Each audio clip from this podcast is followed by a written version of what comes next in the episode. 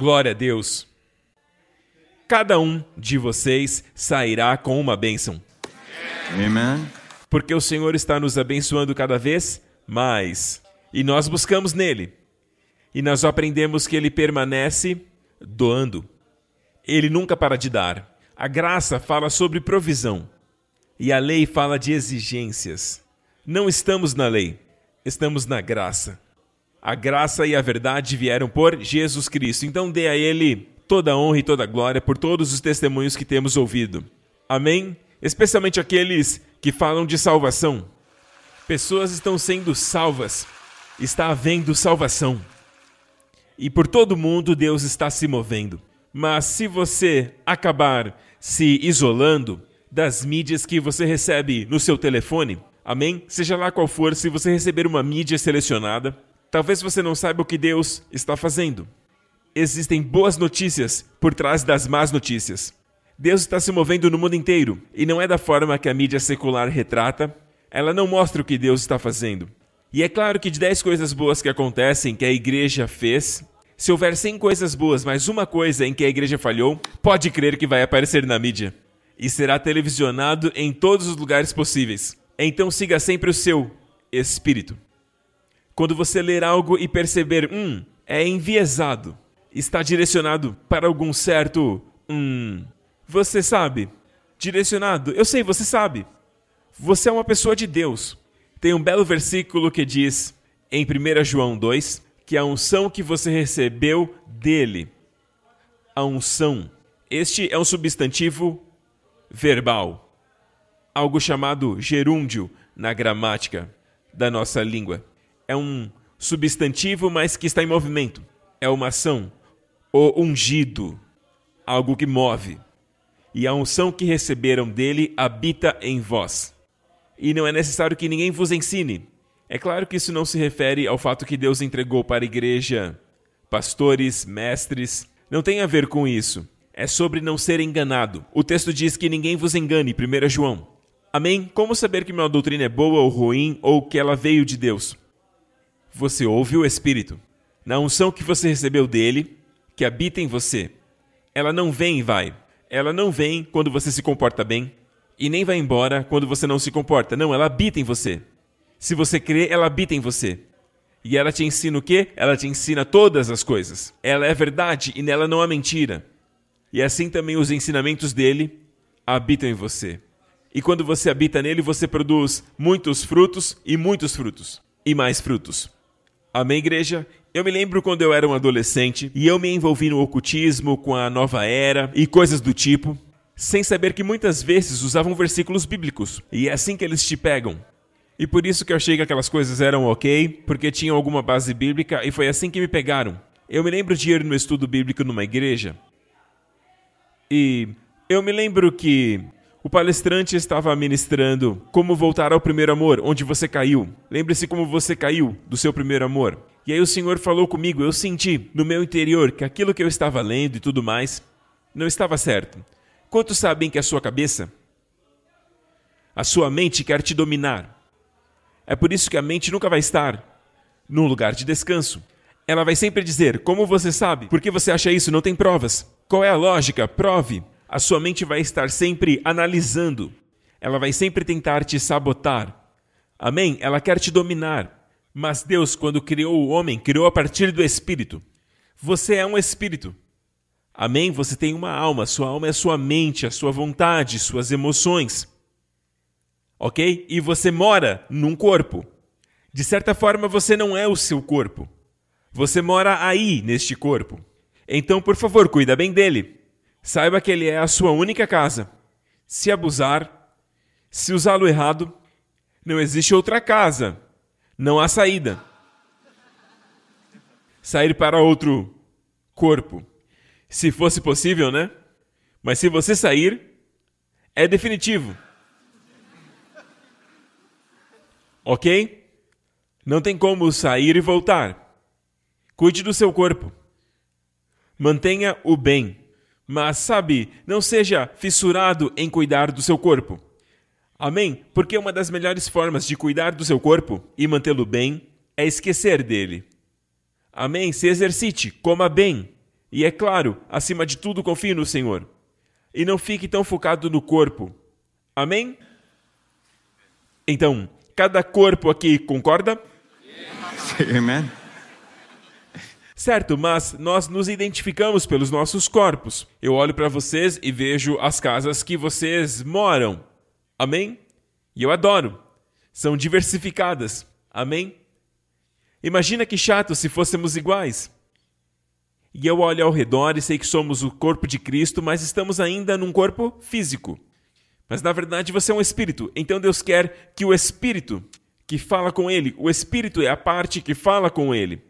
Ele é a parte que é eterna, porque você é a imagem dele, você é espírito. É por isso que às vezes sabemos de coisas antes que aconteçam. Muitas vezes chamamos de déjà vu. Nossa, parece que eu já estive aqui. Na verdade, foi o seu espírito que já tinha visto. Mas tenha cuidado para não entrar nos ensinos da nova era, com videntes, essas coisas, porque este é um caminho perigoso. Porque isso envolve espíritos malignos. Amém? Assim como o Espírito Santo te guia e ele também fala sobre o futuro e mostra coisas do futuro, mas ele não faz pela sua curiosidade. O diabo quer ganhar você pela curiosidade, ou contato com os mortos, necromancia, ou brincar com jogos que falam com mortos, mas o jogo não fala com pessoas que morreram. Eles não voltam. Quem está falando é um espírito maligno, é um espírito familiar, imitando a pessoa falecida. Então não confunda as coisas.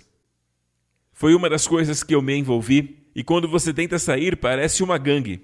É fácil para entrar, mas para sair é uma luta.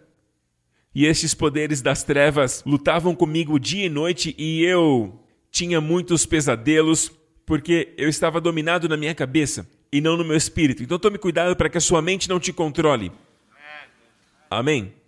Amém? Se alguém porventura te disser, por que você acha que a Bíblia é verdadeira? O ônus de provar que a Bíblia é verdadeira não está sobre você. Diga a ele, por que você acha que não é verdadeira? Eu quero ouvir. Amém? E no final do dia ele vai dizer, como você sabe que Jesus é real? E sabe, algo que você pode sempre dizer, sabe, se Jesus não for real, pelo menos eu tenho tido uma boa vida. Crer nele tem me dado tanta alegria, paz e coragem para encarar o futuro. Todas as correntes, por conta da minha fé neste homem, elas têm todas caído por terra. Eu sou livre, sendo Jesus essa pessoa fictícia. Amém? Verdadeiramente me libertou e tem me dado uma vida abundante, cheia de significado e propósito. Amém? Mas, se ele é real e você não crer nele, você perdeu tudo. Amém. Amém? Então, não entre nesse tipo de jogos mentais, porque estou dando apenas exemplos de como você pode ser atacado tentando manipular a sua mente. Até mesmo seus filhos, quando eles começam a fazer perguntas, crianças, adolescentes vão perguntar. E eu sei porque eu era um deles. Eu era muito chato com o meu líder de jovens. Porque toda vez que eu ia para reunião de jovens, eu perguntava todas essas perguntas para ele. Como você sabe? Por quê? Como isso aconteceu? Isso, aquilo. E coitado dele, ele tentava responder ao máximo, mas muitas vezes ele não conseguia. E essa era a minha alegria. E um dia o Senhor falou comigo. Ele disse isso para mim. E eu já era crente naquela época. Eu já cria. Mas tinha todas essas dúvidas. E um dia ele me disse: Sabe, filho, você jamais será capaz de satisfazer a sua mente. A sua mente quer te dominar. A razão quer governar o trono da sua vida, ao invés do espírito, porque é no espírito onde Deus habita e te conduz. E quando o espírito conduz e a cabeça segue, e a mente não quer seguir, quer racionalizar tudo. E muita coisa não é racional. Ela diz: até que eu veja Deus, eu não tenho como acreditar nele. Eu direi que ele não é real. Bem, já viu o ar? Não respire. Entende o que eu digo? Então, a menos que eu entenda como funciona, sabe como o ar-condicionado funciona? Você sabe? Eu sei que alguns sabem, mas a maioria não. Então desliga. Você vai economizar muito na conta de luz. Então tem coisas que você permite não conhecer, Mas com as coisas de Deus, uau, não. Aí é difícil de crer, não é? Você confia no piloto quando o avião decola e ele diz: Senhoras e senhores, estamos sobrevoando a 10 mil pés. Eu sou o capitão João Suicídio. Sentem-se. Relaxem. Eu desejo um voo agradável. A voz dele já é algo agradável. E o que você faz? Senta na cadeira e relaxa. Você tira os sapatos? Também não tem para onde correr, né? Não é? Você confia em alguém que você nunca viu. Hum? A esposa dele foi embora. Os filhos também foram. Ele está cheio de dívidas. Ok? Estava bêbado ontem à noite. É um exemplo, não falei de nenhuma companhia. Apesar de nunca tê-lo visto antes, você acredita nele. Mas sobre Deus, Deus me mostra. Envia um passarinho na minha porta. Um passarinho cantante.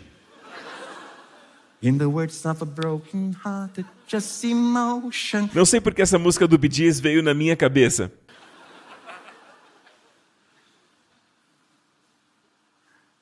Eles querem sinais, maravilhas antes de crer. Na palavra do piloto, tudo bem. O homem é falho. Ele falha. Até os melhores. Até os mais talentosos. Sua confiança deve estar nele. Quando você vai fazer uma operação, você deve pedir a Deus para guiar o homem, para que ele veja as coisas de uma forma que ele não veria, apesar dos seus anos de experiência. Amém? Você quer que Deus acrescente sabedoria a ele. Sim, Deus pode dar sabedoria para pessoas que não nasceram de novo. Tudo aquilo que é bom e dom perfeito, dom perfeito é para os filhos, mas aquilo que é bom é para todos. Ele faz a chuva cair para o justo e para o injusto. E todos dizem: Amém. Seja guiado pelo Espírito. Por que você está nessa igreja? Porque quando você ouviu a palavra, algo em você disse: casa. E sabe, muitas vezes você permanece a ouvir os sermões porque eles acabam confirmando aquilo que você sabe no seu coração. Então, quando você ouve, eu, quando ouvi o Evangelho, quando nós ouvimos, sabe, pastor Prince, eu não conseguiria colocar isso nas palavras da forma que você faz, porque este é o seu chamado, assim como você é chamado para algo no reino de Deus. Mas eu sei, eu sinto que isto é verdade. Apesar da minha cabeça bagunçar, meu espírito confirma isso. Mas desta vez eu tenho as Escrituras como apoio, dessa vez eu encontrei uma base. E é por isso que o apóstolo Pedro ele escreveu e ele disse: Eu não vos escrevo porque vocês não sabem a verdade, mas porque sabem. Que coisa estranha! Não vos escrevo porque não sabem a verdade, mas porque sabem. Então ele escreve para confirmar aquilo que já está dentro. E todos dizem Amém. Vamos lá. Se você já recebeu isso, você está pronto para ir para casa. É brincadeira, gente. Pode sentar. Vamos lá. Foi apenas a introdução. Vamos lá. Estão prontos para a palavra? Finalizamos na semana passada falando sobre a multiplicação dos pães e dos peixes. Jesus perguntou o que vocês têm, ele sempre faz esta pergunta. Nos dias em que vivemos hoje, especialmente agora, no momento em que estamos, estamos entrando num tempo. Eu disse a alguém que talvez os tempos de abundância estejam entrando no fim e talvez estejamos entrando nos sete anos de fome. Estou me referindo à história de José, porque sempre existe algum paralelo. O começo é aquilo que acontecerá no fim. Refiro-me ao começo da Bíblia. É aquilo que acontecerá no fim. Vemos um princípio que falamos na semana passada em Eclesiastes e Salomão, na sua sabedoria, e pelo poder do Espírito Santo, ele disse isso: aquilo que já aconteceu, aquilo que foi, é aquilo que é hoje. E aquilo que acontece hoje tornará a acontecer no futuro. Se repetirá. Então podemos estudar sem pensar na Bíblia como algo histórico que aconteceu mas a ideia de estudá-la, como a Bíblia diz, que existem tupos, tipos, no grego tupos, ou seja, padrões, tipos, que aconteceram e podemos observar os mesmos princípios para obtermos resultados que os patriarcas, os homens de Deus, que os reis, assim como Davi e Elias, receberam do Senhor. Amém? Glória a Deus. Estão prontos para a palavra? Então Jesus disse: Terminamos por aqui na semana passada. Portanto, não estejais ansiosos sobre o que é vez de comer, sobre a sua vida com o que vão comer, beber. Não fiquem ansiosos, ok, Singapura? Não fiquem ansiosos com aquilo que você vai comer ou que vai beber. Amém? O que você vai comer ou beber, nem mesmo sobre o seu corpo, ou o que vai vestir. Não é a vida mais do que a comida e o corpo mais do que a roupa? Veja isso, todos vamos concordar que a vida é mais importante do que a comida. Mesmo que você não coma todos os dias, apenas bebendo água sem comer, você consegue viver bastante. A vida é mais importante do que a comida. Amém? E na sequência fala sobre o corpo. O corpo é mais importante que as roupas. Apesar disso, nosso foco não está na vida, mas na comida e nas coisas materiais. E nas coisas materiais que perseguimos, isto representa todas as coisas materiais. E Jesus está dizendo: foque naquilo que é importante. A sua vida é mais importante que as suas posses. E seu corpo fala de saúde. Aqui é claro que é sobre saúde. Sua saúde é mais importante que as suas roupas. Não está dizendo tem um corpo ruim, um corpo doente. Não, ele está dizendo que seu corpo é mais importante do que aquilo que você veste. Mas você não vai andar pelado. Vista-se. É claro, mas seu corpo é mais importante do que aquilo que você veste.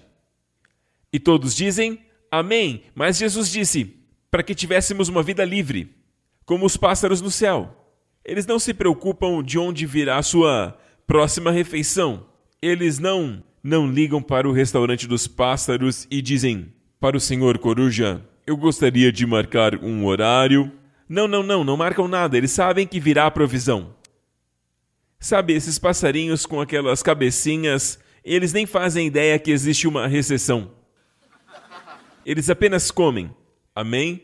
Então, um dia um pássaro disse para outro, enquanto estavam no galho, olhando todas aquelas pessoas correndo, agitadas, estressadas, correndo, andando nas ruas do centro. E um passarinho disse para o outro: Por que eles são tão estressados e correm tanto? E o outro respondeu: Talvez eles não tenham um Pai celestial como nós temos. Jesus disse: Olhai para os pássaros, eles não plantam nem colhem, mas o Pai celestial os sustentam. Vocês não são mais importantes que eles? Olhe para o seu vizinho e diga: Você é mais importante que um passarinho. É verdade, amém? Você que está em casa, diga para si mesmo: Eu sou maior que um passarinho. Você é maior que um passarinho, sim. E Deus cuida dos passarinhos, sabia? Deus toma conta de cada passarinho. E a vida do pássaro não é tão importante quanto a sua. Amém? E ainda assim ele cuida dos pássaros. Não são vocês mais importantes que os pássaros? Deus vai cuidar de vocês. E algo que os pássaros gostam de fazer, que eu recomendo para vocês, é cantar. Cante. Ontem eu estava andando com meu filho Justin e eu não pude ignorar. Os passarinhos estavam cantando. E ele disse: Eu posso me comunicar com eles. E eu falei: Quero só ver. E ele começou a tentar se comunicar com eles. E os passarinhos começaram a cantar mais alto. E eu falei: Você é o Dr. Dolittle? e aí a caminhada toda foi sobre isso. Ele conversando com os pássaros, eles respondendo, cantando com os passarinhos. Mas entendam, as crianças pegam rápido, instintivamente, e os passarinhos eles têm um idioma, mas esse idioma ele serve para glorificar a Deus. Tudo que tem fôlego louve ao Senhor. Ele criou tudo para louvá-lo, Amém? Todas as coisas. Então, quando pensamos no nosso propósito original, sabemos que fomos chamados para adorar ao Senhor. Por isso que não sentimos completos e não nos sentimos tão plenos como quando estamos com as mãos levantadas louvando. Porque fomos criados para isso. Você foi criado para o alto. Até mesmo a palavra antropós vem da palavra olhar para cima, o homem olhando para cima. Os animais olham para baixo. Deus criou você para louvá-lo. Amém? Não seja guiado pela carne, dirigido pela carne. Ok? Glória a Deus. Então Jesus disse: Não fiquem ansiosos com a sua vida. E vemos ali que existe um portanto. Eu comentei na semana passada que sempre precisamos verificar o portanto, porque fala de algo que está anterior. E o versículo anterior diz que não podemos servir a dois senhores, porque você vai amar a um e odiar ao outro. Não dá para servir a Deus e a Mamon. E Mamon é uma transliteração do dialeto aramaico que Jesus e o povo falavam em Israel. Era uma forma de hebraico, era o aramaico, e ele disse que não dá. Ele não está dizendo para evitar. Ele está dizendo que não dá para servir a Deus. E a Mamon no mesmo tempo. E Mamon retrata a personificação do dinheiro, questões materiais. E falamos na semana passada que Deus não é contra você possuir bens. Deus é contra os bens te possuírem. Isso é diferente. Deus está dizendo: não vivam para o dinheiro, não vivam para as coisas materiais, abrindo mão da sua qualidade de vida, até mesmo abrindo mão de tempo com a família. Não é questão de nunca fazer, às vezes você vai fazer uma hora extra, você vai fazer um trabalho extra. Mas a questão é desperdiçar a vida para ganhar um extra, vivendo a vida sempre perseguindo algo mais. Quantos anos você tem? Não dá para servir ao dinheiro e participar da ceia. É impossível. Não dá. E o fato de existir esse portanto aqui neste contexto, a razão pela qual as pessoas estão cheias de cuidados e preocupações, ansiedades, é a procura pelas questões materiais. Prega mesmo, pastor? Amen, bro. Amen. Então significa que tudo faz parte de um contexto, não é algo à parte. Portanto, após dizer que não dá para servir a Deus e a mamão, portanto, não se preocupem. Ou seja, por que, que as pessoas buscam uma riqueza material? Veja que no fundo é, em última instância, falta de fé. Não querer que Deus pode prover. Ele é o provedor. Quando nós focamos no Senhor, ele vem com a provisão. Provisão de Deus quer dizer necessidades supridas. E eu creio que com muitas sobras, para que eu possa ser uma bênção na vida de outros. Mas como você sabe, pastor Príncipe, porque Jesus é o mesmo ontem, hoje e para sempre. E no milagre da multiplicação, depois de alimentá-los, no relato de João sobre este milagre, João relata que ele entregou ao povo o tanto quanto queriam. Ele não entregou conforme o que ele achava que eles queriam. Ele os abençoou conforme eles queriam. Grifem essa frase que está em João receberam o quanto quiseram está lá no Evangelho de João, quando ele relata a multiplicação dos pães e peixes. Jesus permaneceu entregando o quanto eles quiseram. E em todos os relatos da Bíblia, e este milagre está mencionado em Mateus, Marcos, João e Lucas, você verá que no final de tudo sobraram doze cestos cheios. Não apenas pela metade ou um quarto, doze cestos cheios sobraram após eles comerem tudo o que queriam. E o texto diz que eles estavam cheios, estavam fartos. Então, esta ideia, ah, então, pastor, você está pregando o evangelho da prosperidade? Quando as pessoas dizem isso, eles estão tentando te intimidar para não pregar a provisão de Deus. Amém? Então você deve ser guiado pelo Espírito e deve seguir a palavra de Deus para ver o que a Bíblia ensina, não a prosperidade que você vai entregar isso para Deus e Deus vai te dar aquilo, tentando manipular as pessoas. Sabe, eu não gosto de dar exemplos assim aqui, e eu posso acabar atingindo alguém de algum ministério, mas nós temos que ser bons exemplos. Não temos que tentar abraçar qualquer situação que aparece, nós temos que crer na provisão. Quando você crê em Deus, ele supre. Posso ouvir um amém, igreja? O que vemos acontecendo na pandemia, eu creio que o diabo está por trás de tudo isso. É um vírus que está matando pessoas. E não são poucas. Por todos os lugares do mundo. Então é algo do mal. Apesar de Jesus ter profetizado, dizendo que antes da sua volta estes seriam sinais, não significa que é da vontade dele. Vocês estão aqui? Ouça, se eu te dissesse amém, não vá para aquela área da cidade, porque ali você encontrará muitas pessoas que você definitivamente não quer encontrar. Ok? E então você é roubado. Algo ruim acontece, você leva uma surra. E aí você diz: Você mandou aquelas pessoas? Porque você já sabia. Não, são coisas diferentes. Pelo fato de eu saber, estou te avisando. Estou apenas apontando os sinais. Noite, rua deserta, pessoas estranhas, não vá. E Jesus disse: quando virem os sinais, e um dos sinais é a pandemia, as pragas, e jamais houve uma geração como a nossa. Sabe, o vírus, a SARS, Deus pode pará-la. É claro que sim, mas existe uma razão pela qual os sinais estão se aproximando. Uma mulher, quando está prestes a dar à luz, existem contrações. Eu vou falar rapidamente, mas vou explicar para os homens. As contrações vão diminuindo cada vez mais ao longo do tempo, com intervalos cada vez menores. Amém? E já perceberam que as pragas estão vindo bem, bem, bem, uma depois da outra. E não é só a praga, outras doenças também têm sido assim. Outras doenças têm sido assim. E, sabe, Jesus falou sobre guerras e rumores de guerras. E quando olhamos para o futuro, nós percebemos que há certos países que parecem estar se preparando para dominar, que demanda uma retaliação, o que significa rumores de guerra e guerras. Está à nossa frente. A história sempre se repete. As pessoas não aprendem. Sabe por quê? A questão está aqui.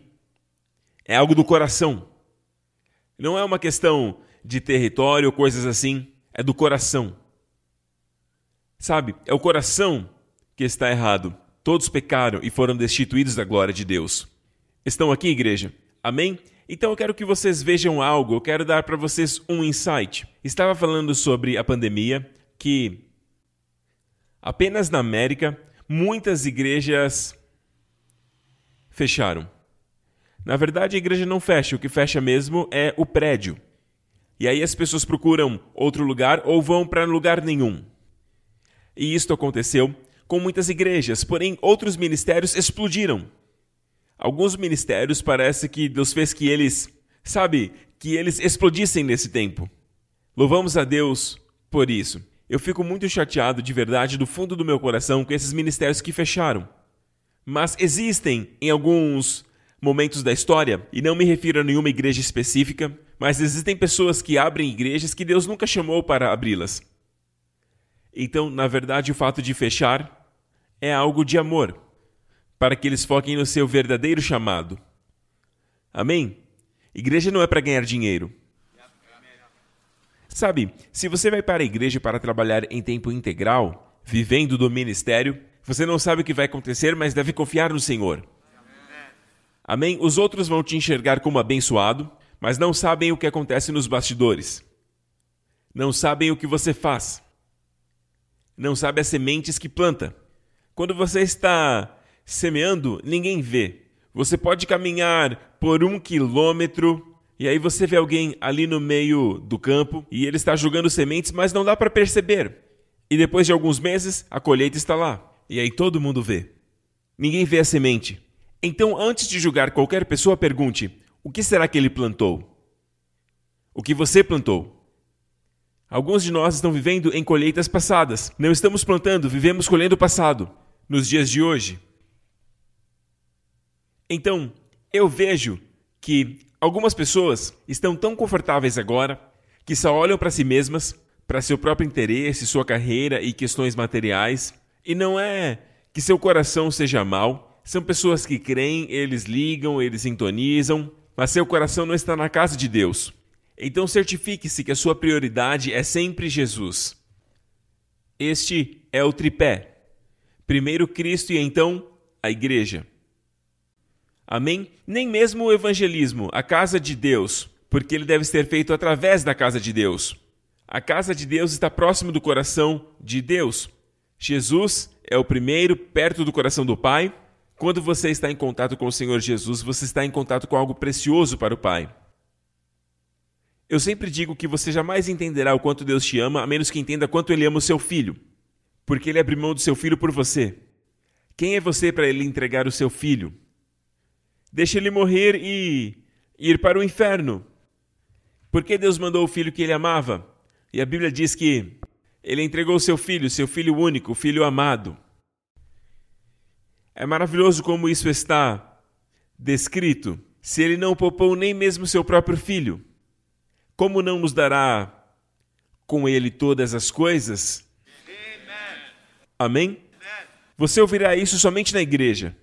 Lá fora, o mundo vai falar sobre escassez, falta, as questões econômicas, amém? Estudei sobre economia, onde recursos escassos estão alocados, amém? No estudo sobre escassez e a localização dos recursos.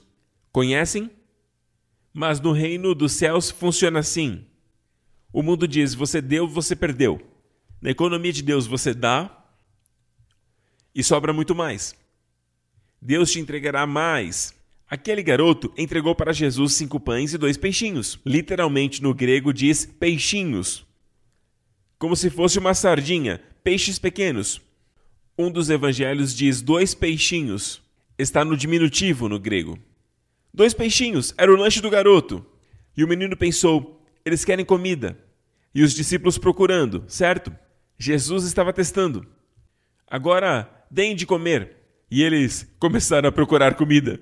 Com certeza, algum discípulo era de Singapura, procurando comida. E aí o garoto veio: Senhor, tenho somente isto, ajudaria? Algo do coração, não racional.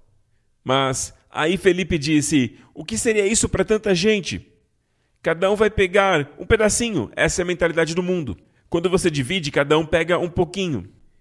E ele, na verdade, excluiu Deus daquela situação. É isso que o mundo faz, sempre exclui Deus da situação. Mas eu e você temos Deus em nossas vidas. Se você recebeu um diagnóstico ruim, o Senhor é por você. Talvez você tenha recebido notícias ruins do seu filho adolescente e está chocado com o que aconteceu. Amém? Mas Deus está com você e Ele é capaz de transformá-lo. E às vezes um jovem problemático como eu, um adolescente problemático, podem ter um chamado.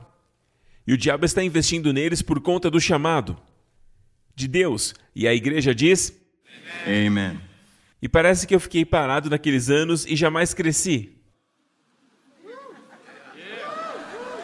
Ah, era para ser uma piada, mas vocês não pegaram.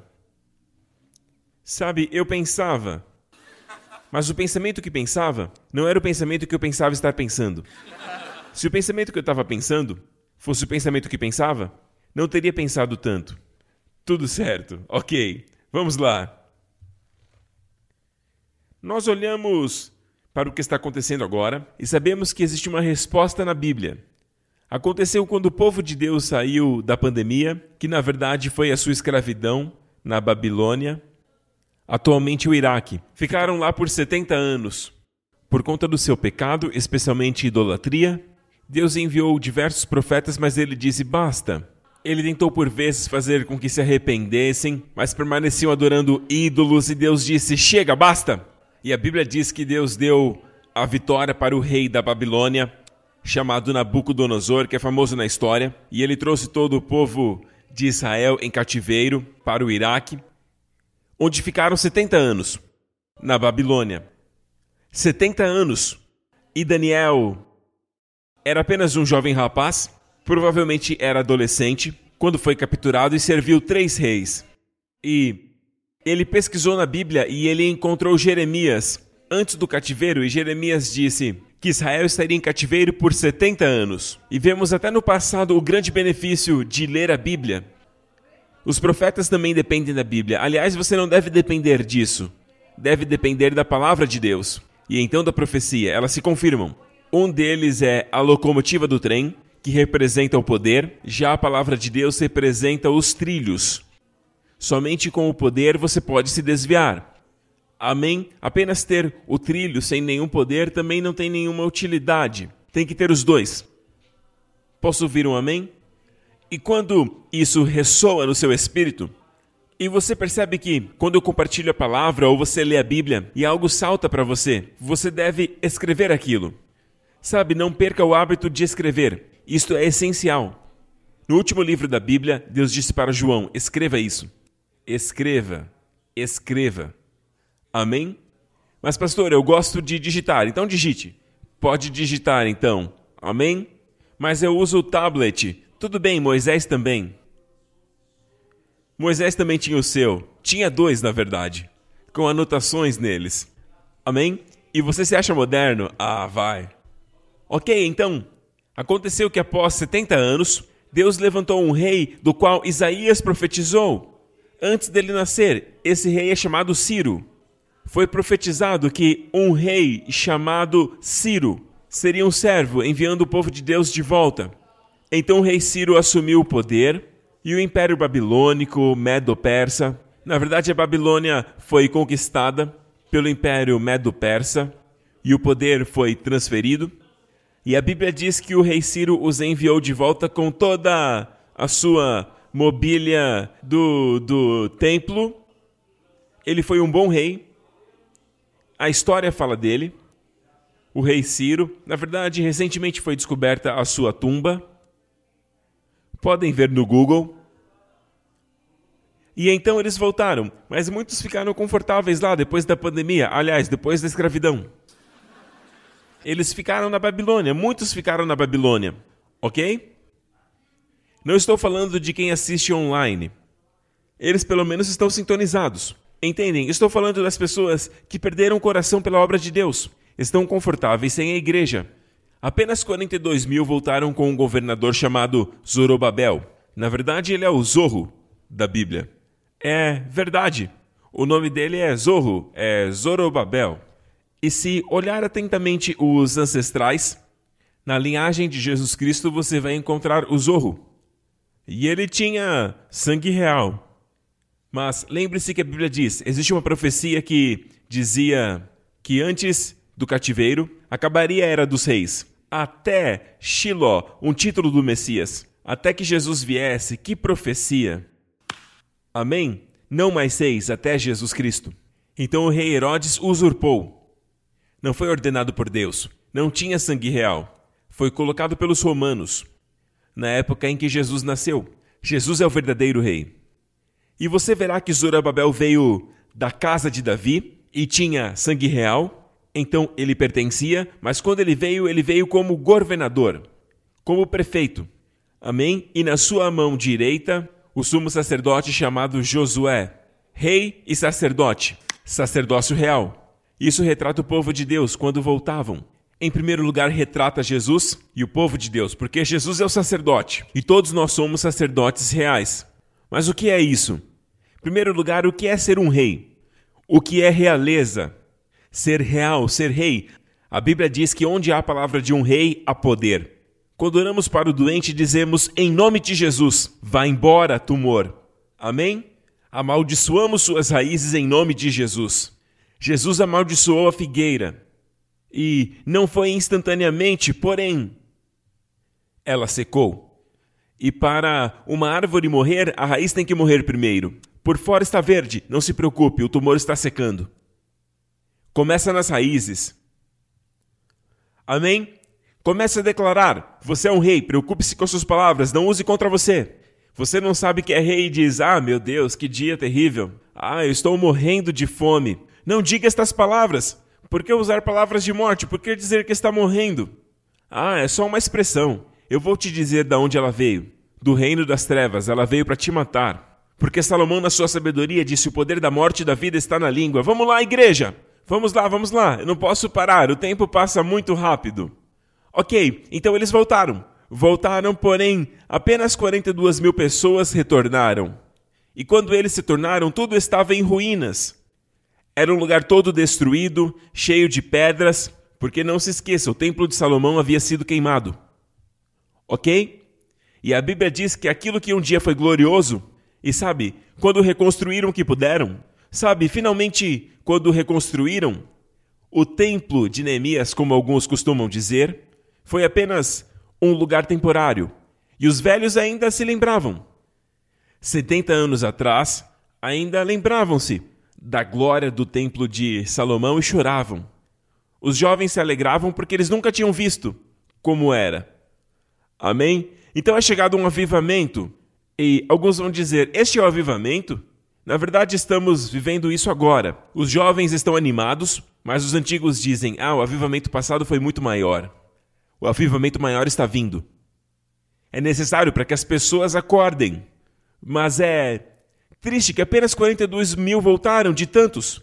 Sabe por quê? Porque foram complacentes, porque o rei Ciro era muito complacente com os judeus. Não eram mais escravos, tinham casas, jardins.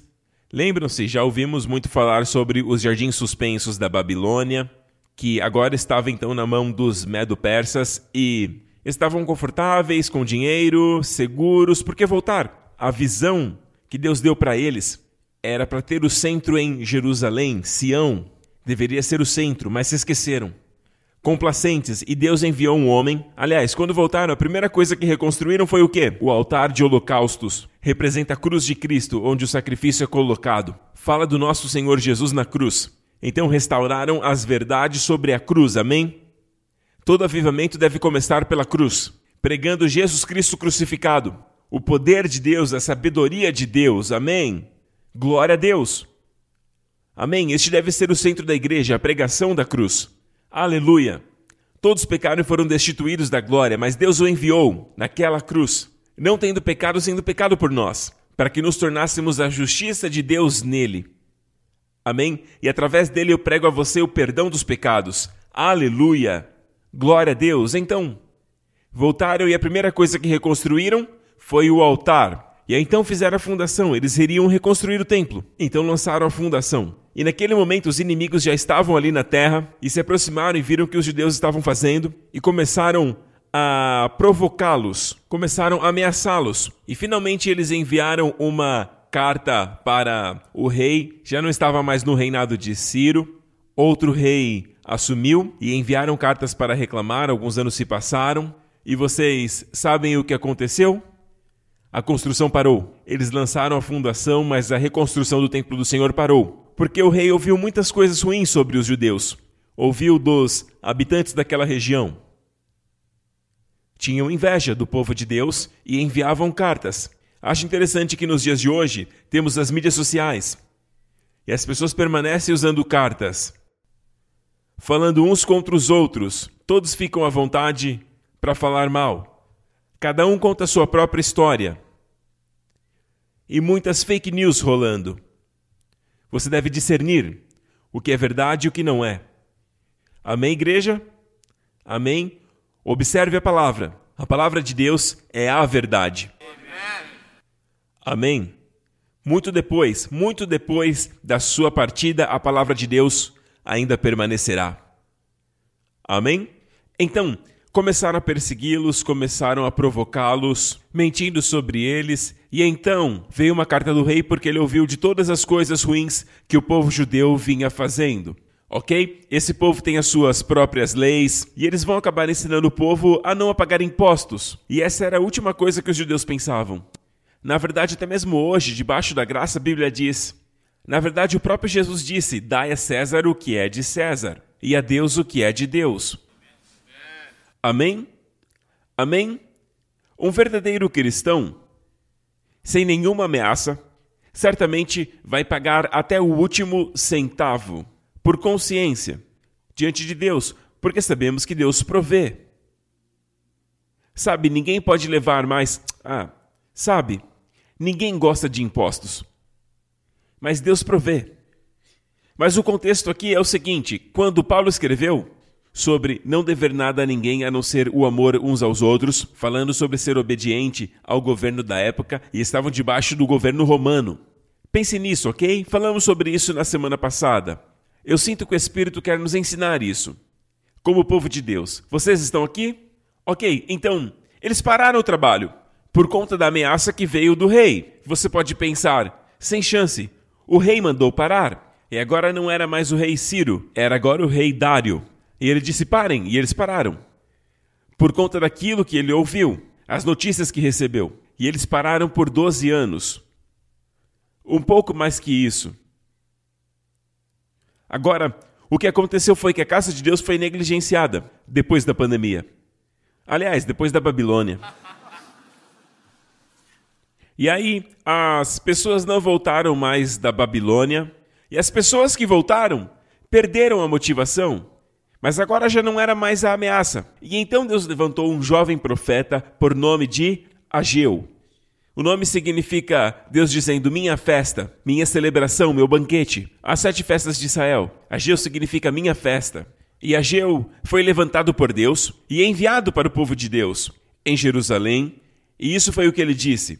Assim diz o Senhor dos Exércitos: Este povo afirma: ainda não chegou o tempo de reconstruir a casa do Senhor. E neste livro você perceberá que Ageu jamais comentou sobre o decreto do rei. Jamais. Porque agora usavam o decreto do rei como uma desculpa para não reconstruir o templo. Por quê? Porque estavam ocupados construindo sua própria casa, construindo as suas carreiras. Esqueceram da prioridade que estava no coração de Deus, que o Senhor deseja que tenhamos. A Bíblia diz em Timóteo que saibam como se comportar na casa de Deus, vírgula, porque ela é a igreja do Deus vivo. Onde é a casa de Deus hoje? A igreja do Deus vivo. Cristo deve ser o primeiro lugar na sua vida, mas em número dois você deve priorizar a igreja. Deus prioriza todo aquele que prioriza a igreja.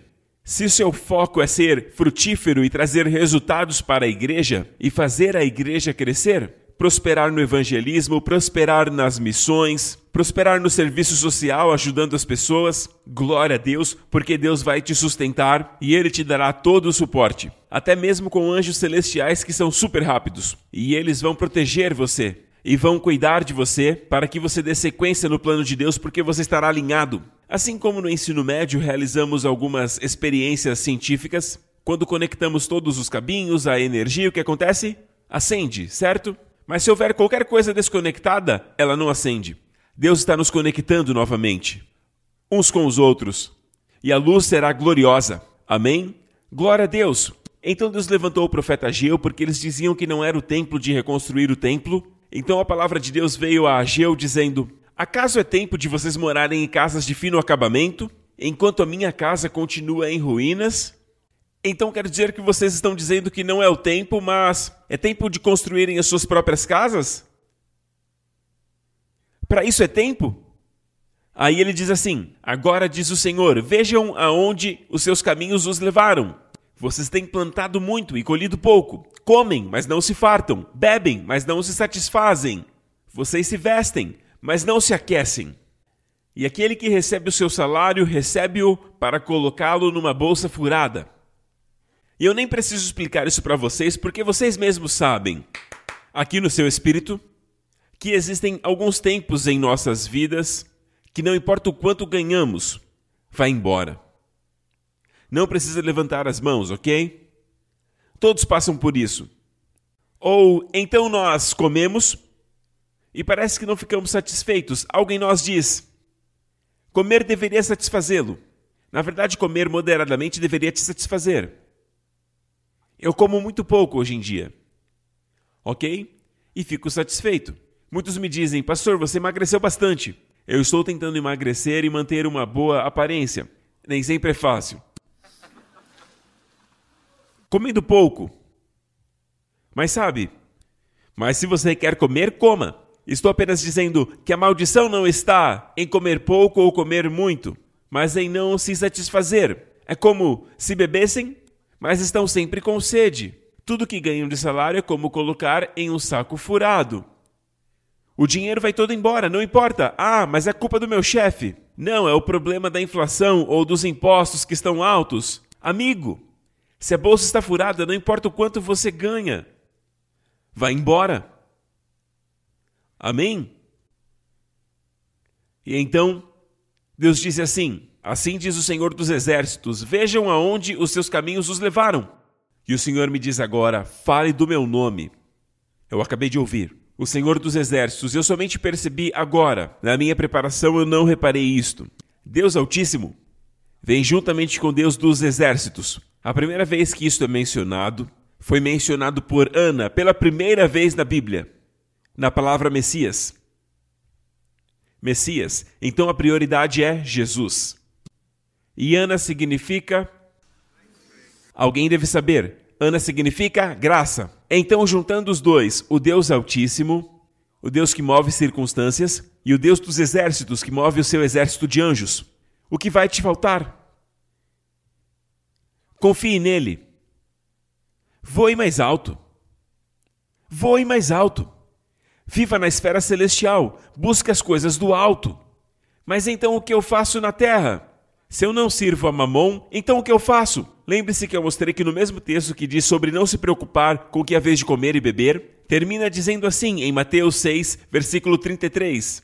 Buscai em primeiro lugar o reino de Deus e a sua justiça, e todas as demais coisas vos serão acrescentadas. E Deus está me dizendo: o Deus dos exércitos cuidará de vocês.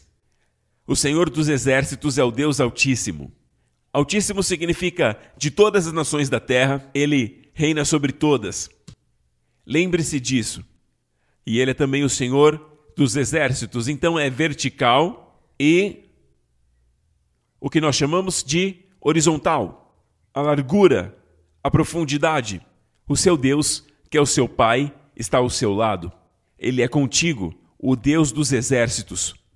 Jeová Sabaote. Amém. E novamente, a primeira vez, a primeira vez que foi mencionado foi com a palavra Messias. Na profecia de Ana, quando ela fala a palavra Messias, que nunca tinha sido pronunciada, até Ana mencionar juntamente com o Senhor dos Exércitos. Estão aqui? Vocês gostam dessas informações? Então leia a Bíblia e tome notas, ela é muito rica. Lembrando que a Academia da Graça já está a todo vapor, amém? Amém? Então, a Bíblia diz: buscai em primeiro lugar o reino de Deus e a sua justiça, e todas as coisas vos serão acrescentadas. Perceba a prioridade: não é o seu corpo, não é a sua alma, mas sim o seu espírito. O espírito Saiba que você é a justiça de Deus em Cristo. Amém? Coloque Deus em primeiro lugar, o reino de Deus em primeiro lugar. O reino de Deus são os seus princípios. Toda vez que Jesus disse: "O reino de Deus é como o primeiro que será o último e o último que será o primeiro, o menor é quem mais serve", estes são princípios. E eu garanto, estude bem os princípios do reino de Deus que são opostos aos do mundo. E ainda assim, ele garante os resultados que o mundo busca. Aquele que se humilha a si mesmo Jesus disse explicando sobre o reino, e ele explicou como o seu reino funciona, e um dia ele reinará sobre todo este mundo. No governo do milênio de Jesus nesta terra, o milênio será governado por este reino, pelo sermão da montanha. Amém? Porém, ouça, ele não disse: humilhe-se e você ficará humilhado, e permanecerá humilhado.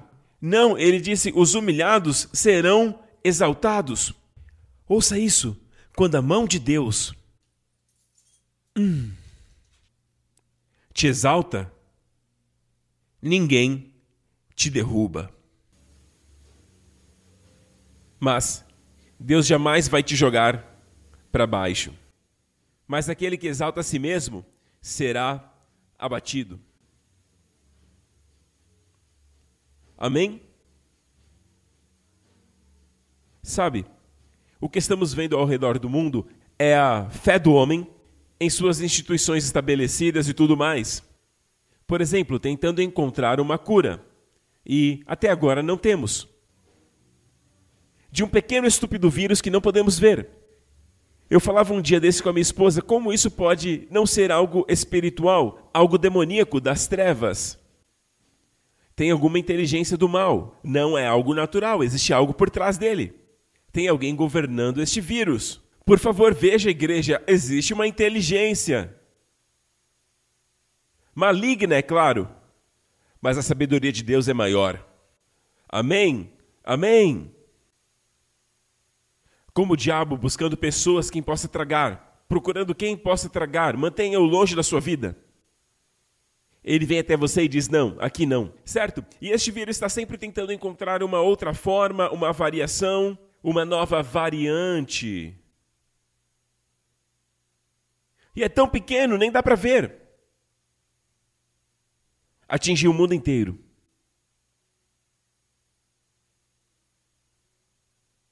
Ok? Então buscar em primeiro lugar o reino de Deus e a sua justiça, e todas as demais coisas serão retiradas de você. Sabe, se eu não pregasse que Deus é um Deus provedor, eu teria que pregar desta forma. E agora, quando Ageu diz coisas como: vocês comem, mas não se satisfazem, bebem, mas ficam com sede, e colocam seus salários em sacos furados, e as pessoas que gostam do Deus da pobreza vão gritar: Amém! Ageu vai dizer: Isso não era para ser bom? Veja, isso não é algo louvável, é do mal. O fato é o seguinte, que se seu filho estiver doente, o senso comum vai ser de levá-lo ao médico, ou você não acredita em curas.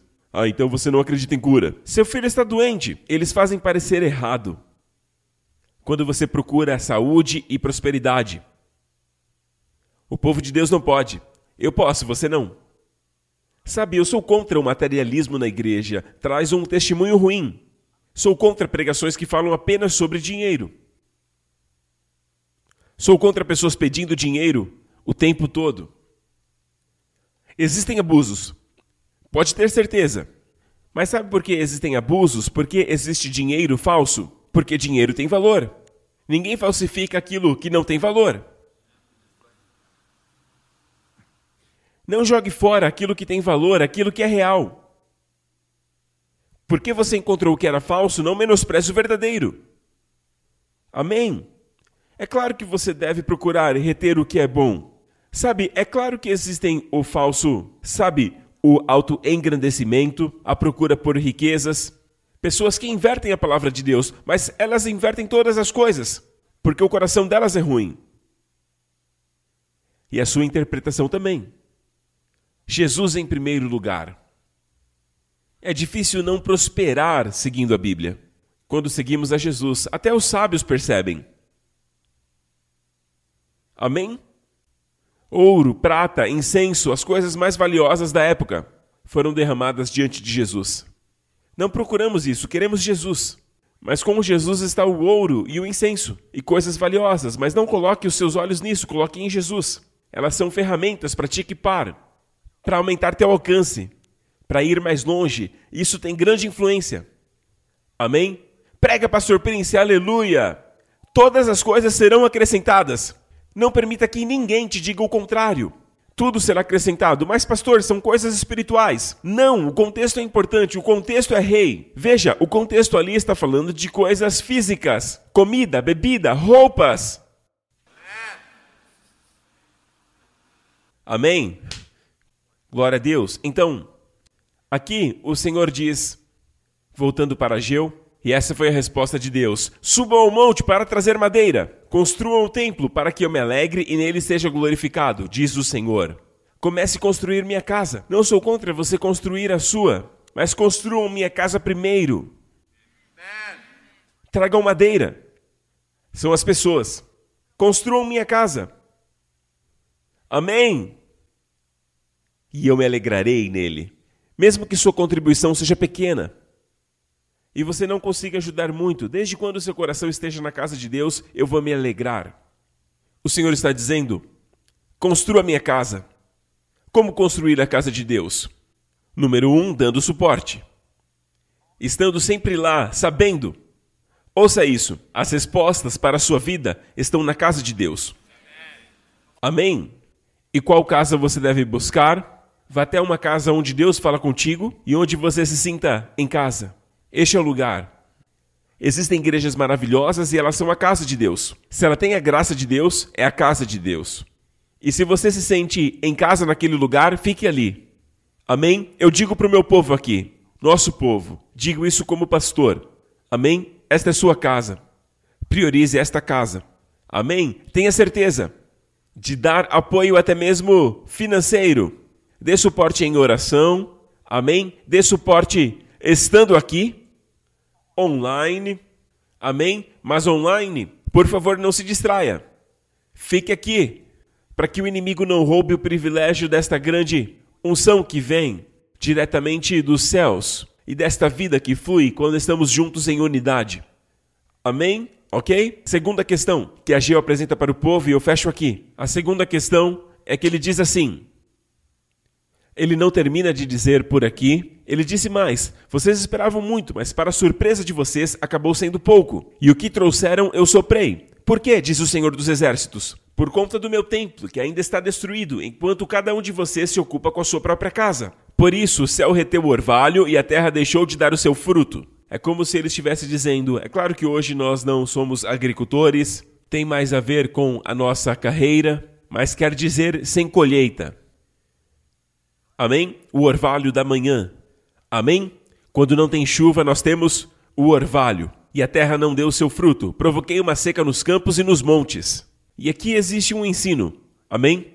Da Academia da Graça, sobre a numerologia bíblica. Todo número na Bíblia tem um significado. Um, unidade. Dois, acordo. Três, ressurreição. Amém? O quatro? Os quatro cantos da terra. O norte, sul, o leste e o oeste. O número cinco, que é o número da graça. Seis. O homem, sete. Perfeição, oito.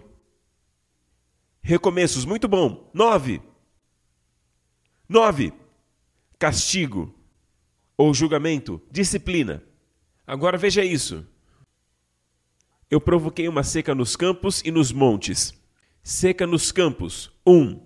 E nas montanhas, nos montes, dois. No trigo, três. No vinho novo, quatro. E no azeite, cinco. E na terra, seis. E no homem, sete. A seca no homem é o que? É a esterilidade. E também no gado, o gado improdutivo, oito. E no trabalho das mãos, nove. Então existe este padrão na Bíblia. É bem inconsistente. E, amigos, apenas para vocês saberem, nós não estamos em julgamento, ok? Mas passamos por disciplina. Nós ainda estamos vivos. Eu não acredito no tipo de disciplina que as pessoas falam que Deus vai tirar a sua vida e coisas do tipo. Creio que em alguns casos que eu não consigo explicar, sabe, em alguns casos isolados, e como são isolados, não quero compartilhar agora. Ok? Por esta razão, mas Deus está sempre amando você. Amém? Como um pai que ama seu filho, ele também o disciplina. Quando existe uma rebelião e mentiras, ele vai ter que lidar com isso se não piora por conta do pecado. E você deve lidar da forma cristã, dizendo para a criança: Veja, isto é o pecado. Eu sei que você quer fazer o certo, mas a resposta é Jesus. Ele te ama e levou os seus pecados. Explique isso para a criança. E nunca diga, você é mentiroso. Jamais diga para uma criança, você é mentiroso. Você é filho de Deus, perdoado em Cristo. Amém? Que mentiu. Isso não é bom. Porque nós somos de Jesus. E quem é de Jesus não mente. Identidade. E a criança sabe que você também não está feliz com aquilo. Então as crianças precisam disso, precisam da correção. Crianças que não são corrigidas odeiam seus pais. Sabia disso? Os estudos mostram que crianças que não foram corrigidas pelos seus pais no futuro passam a odiá-los. Eles precisam ter algum tipo de limites, algum tipo de disciplina. Você me ama tanto que quando eu ajo mal, você me corrige. Mas não, você é indiferente, não liga. Então não sou amado. Amém? E o Senhor nos ama. Ele quer prosperar sua casa. Não se confunda dizendo, sabe, Deus, o Senhor dos exércitos, está ao meu favor. Mas quando você não está alinhado, na verdade tudo passa a estar contra você. Até o salário é contra você. Amém? Mas quando você está comigo, o Deus dos exércitos, tudo passa a trabalhar por você. Não significa que na vida cristã não existe sofrimento, como eu disse na semana passada. Sempre haverá perseguições. Quanto mais você anda com Jesus. Mas a questão é que Deus está com você. Quando você está passando, por que você não fica lá? Quando você passa pelo vale da sombra da morte, Ele estará contigo. Em hebraico, no hebraico, o Salmo 23 tem um verso que diz, em hebraico, você está comigo. Esta é a chave. Ele estar conosco. Amém? Ok. Como eu disse, mais uma questão de Ageu e nós vamos finalizar. Vamos lá. Assim diz o Senhor dos Exércitos: pergunte ao sacerdote sobre a seguinte questão da lei. Veja, estamos estudando a lei. Algumas pessoas pensam que porque somos da graça não estudamos a lei. Vocês já perceberam que eu prego muito no Velho Testamento? Amém? Me sinto como Jeremias com aquela barbona, velho com a barba branca. E as pessoas dizem que aqueles que falam da graça nunca pregam no Velho Testamento. Aqui tem alguém que prega. Amém? Na verdade, eu amo pregar a partir do Velho Testamento. Amém? Tanto quanto o Novo. Mas aqui tem a questão concernente à lei. O Senhor dos Exércitos está perguntando: Pergunte ao sacerdote sobre a lei. Se alguém levar carne consagrada na borda de suas vestes, e com ela tocar num pão ou em algo cozido, ou em vinho ou em azeite, ele passará a se tornar consagrado, santo. Ok, Naquele tempo, eles usavam como se fossem roupões, ok? E na lateral, especialmente os sacerdotes, tinham uma borda azul, que Deus ordenou que usassem. Ok? Então a questão é: quando tem uma comida, como na oferta de holocaustos, que nada é para o ofertante, nem para o sacerdote, tudo para Deus, holocausto. Na oferta de manjares tem uma porção para o ofertante, ok? Mas manjares não é com carne, é com farinha. Jesus é o pão da vida. E agora na oferta de paz, todos têm uma parte. Uma porção para Deus, amém? Quando o sacrifício é consumido, tem a porção de Deus, mas a carne do peito pertence a quem está ofertando e a sua família. Até mesmo os filhos são mencionados. Seus filhos vão desfrutar do amor de Jesus aqui no peito. Ah, amigo, eu posso te dizer que essa carne é como nenhuma outra. Você tem se alimentado do amor de Cristo? Você está consciente que o Senhor te ama? Se não, sinta agora. Sabe, em todo este tempo que estamos juntos aqui, sinta a presença do Senhor te corrigindo e te amando, te ajustando. Amém? Amém? Ninguém disse amém. Amém! Glória a Deus! Aleluia! Então, o Senhor está dizendo: vocês sacerdotes, quando vocês pegam a carne, o peito, por exemplo, ele é sagrado agora? Sim, foi oferecido. Aquilo que é ofertado no altar é santificado. Até a oferta pelo pecado é santificada. Quando passa pelo julgamento, é santificado. Então você pega essa carne consagrada e coloca nas suas vestes. Ok? Não quero colocar no meu estômago, não é legal. Aí você coloca na sua roupa e você caminha assim. Agora, ele diz assim: com a borda toca o pão. Com a borda, observe a palavra borda, que é na verdade a orla. Kanaf em hebraico. Kanaf é conhecida como a orla, as asas, as asas da pessoa. Para os que me temem, o sol da justiça se levantará, trazendo cura em suas asas. Aquela mulher o tocou, porque o enxergou como o sol da justiça. Amém? Agora veja isso. Se esta carne sagrada tocar na borda, entrando em contato com a orla. Aliás, quando você carrega carne sagrada, se a orla entrar em contato com pão, vinho ou azeite, eles se tornam santos? Podem responder? Não. Ou seja, santidade, saúde, purificação, plenitude não são transferíveis, não são comunicáveis, não se transferem. Próxima pergunta. E a Geo pergunta: se alguém ficar impuro por tocar num cadáver e depois tocar em alguma dessas coisas, ela ficará impura? Sim, ficará impura, responderam os sacerdotes. Então há uma impureza. Se alguém toca um cadáver, se torna impuro, debaixo da lei. Então a impureza é transferível, é comunicável. O texto diz isso. Então os sacerdotes disseram: sim, ficará impuro.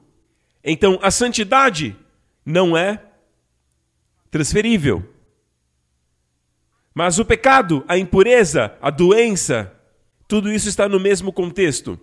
São transmissíveis na lei. Estas duas perguntas te lembram de alguma história da Bíblia?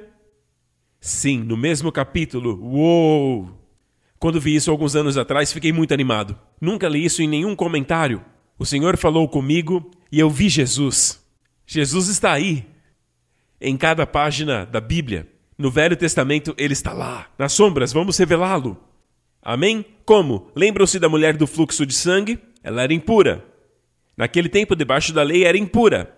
Ela passou diversos procedimentos de diversos médicos e não melhorou nada. Mas quando ouviu de Jesus, se aproximou por detrás, dizendo: Se eu tocar na orla de suas vestes, que na verdade são as bordas, eu ficarei bem.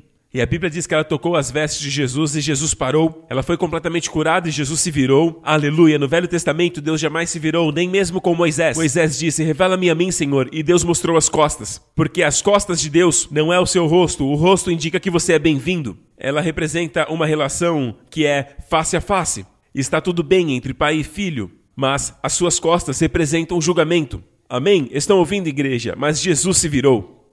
Mas ele não ficou de costas.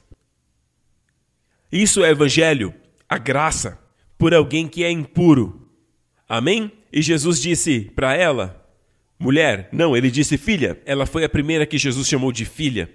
Fique em paz, porque a sua fé te curou. A outra mulher que ele chamou de filha foi aquela que estava curvada por 18 anos. Amém? Mas, que palavra doce! Filha. Amém? A tua fé te curou. Veja isso. Ele é puro, ela é impura. Ele é pleno, saudável, ela é doente. Mas agora, na graça, a sua santidade, sua saúde, a sua cura foi transmitida. Qual é a próxima pergunta? A próxima é: então lá atrás na lei, a santidade, saúde, plenitude não eram transferíveis. Amém? Mas agora na graça é. Agora a próxima pergunta de Ageu é: ok? Se alguém ficar impuro por tocar num corpo morto, Agora, o que Jesus estava fazendo quando aquela mulher veio e o tocou por trás? Ele estava caminhando para ressuscitar a filha de Jairo de 12 anos. O número 12 era marcante para ambas. Aquela mulher que o tocou estava sofrendo com a hemorragia por 12 anos. Amém? Ageu, o templo de Deus estava ainda em ruínas, destruído, esquecido, sabe? E ficou assim por 12 anos. Amém? Aqui nós temos Jesus caminhando em direção à filha de Jairo e ela morreu. Por conta daquele atraso, ela morreu. Sabe, pode parecer que ele não está no horário, que ele está atrasado, mas ele está sempre na hora certa. É o que o Espírito me diz. Ele está sempre na hora certa. Se a pessoa morrer, ele ressuscita. Ele a ressuscitou dos mortos. E a pergunta foi sobre alguém morto. E você tocar um cadáver, isso te torna impuro? Certo? Significa que está impuro? Sim. Então, a impureza é transmissível. Mas a santidade não é transmissível. Porém, na graça, a santidade, que também a palavra sozô, a salvação, a cura de Deus, amém? Ela é transferível. Ela é transmissível, amém? Mas o pecado não pode te contaminar. Eu não estou dizendo que você não peca. Estão ouvindo, igreja? Tem pessoas que ensinam que Jesus ficou impuro e teve que se purificar. Eu não quero nem mesmo comentar sobre isso. É terrível. Jesus engoliu toda a lei. Ele é o cumprimento, ele não veio para destruir a lei, mas para cumpri-la, e foi o que ele fez. Ele é maior. E eu adoro isso. A Bíblia diz que onde aumentou o pecado, superamudou a graça. Eu poderia dizer, analisando de forma humana, que onde aumenta o pecado, o julgamento também aumenta. Mas o texto não fala isso. O texto fala que a graça superabundou.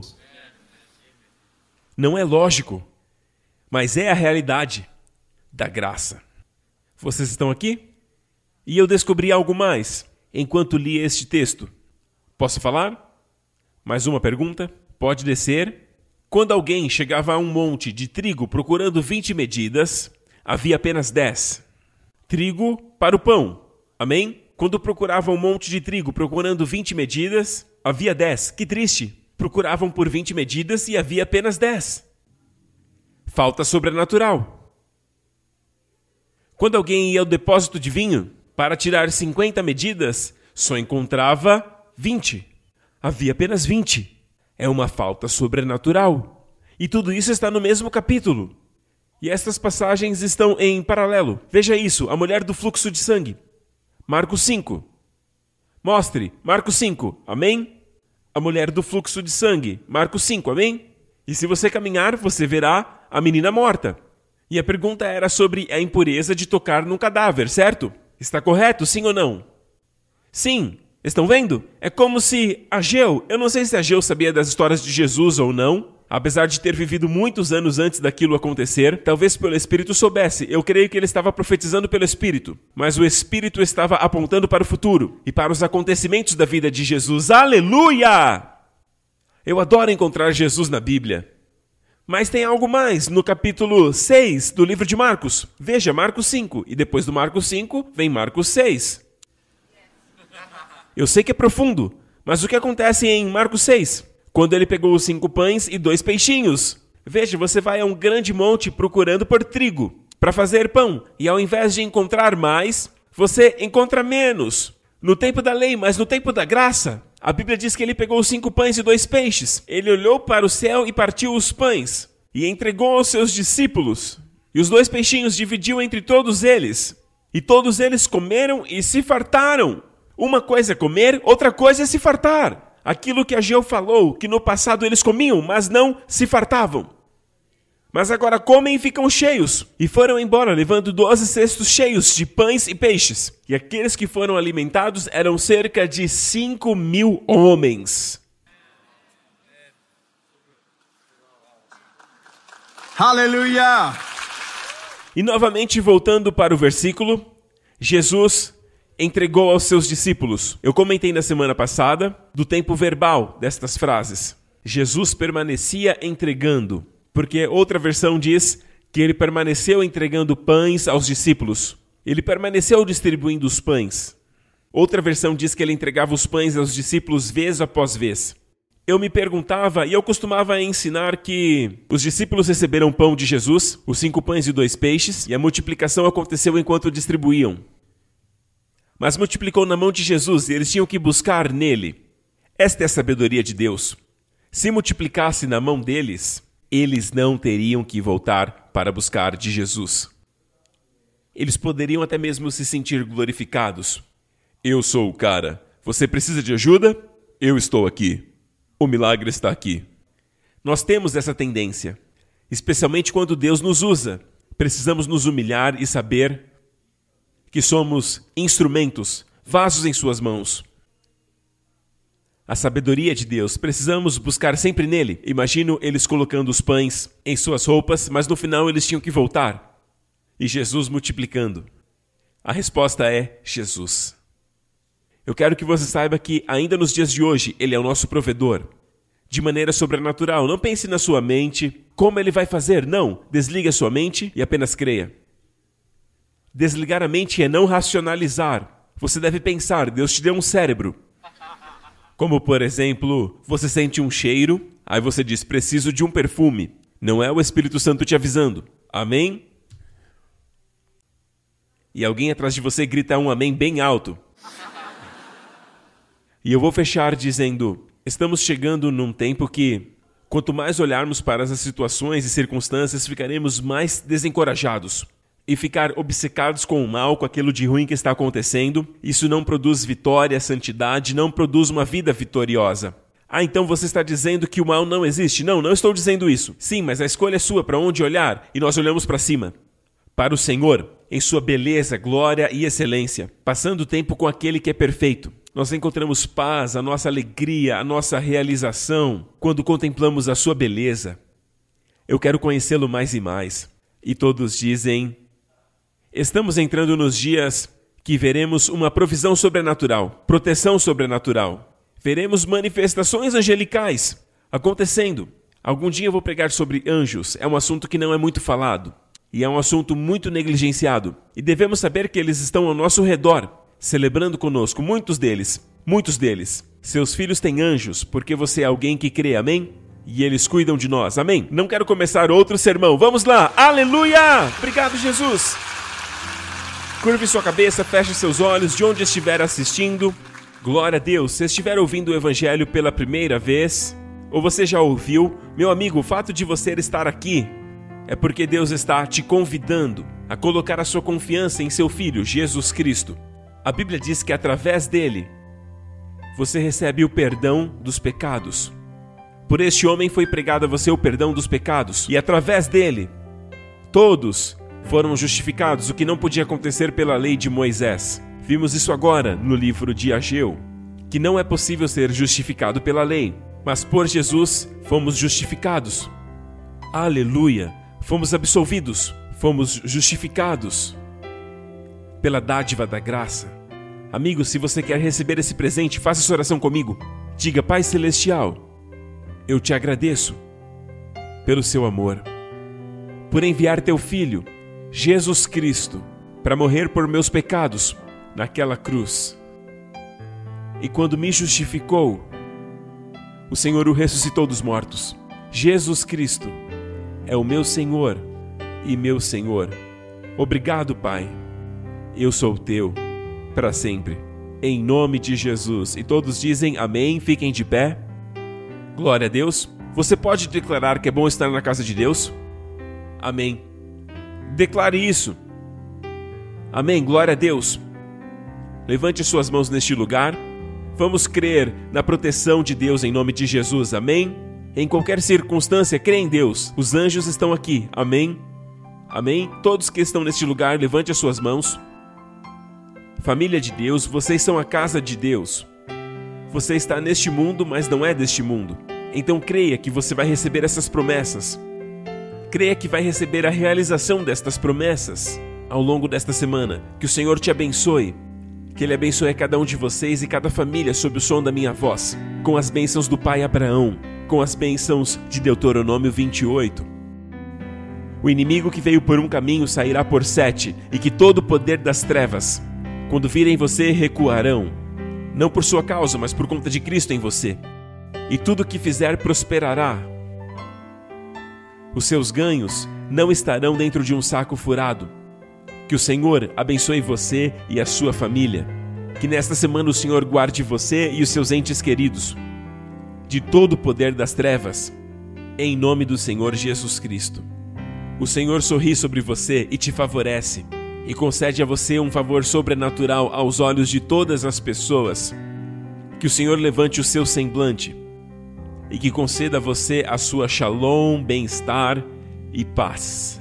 Em nome do Senhor Jesus Cristo. Amém. Assim seja. Deus abençoe a todos vocês.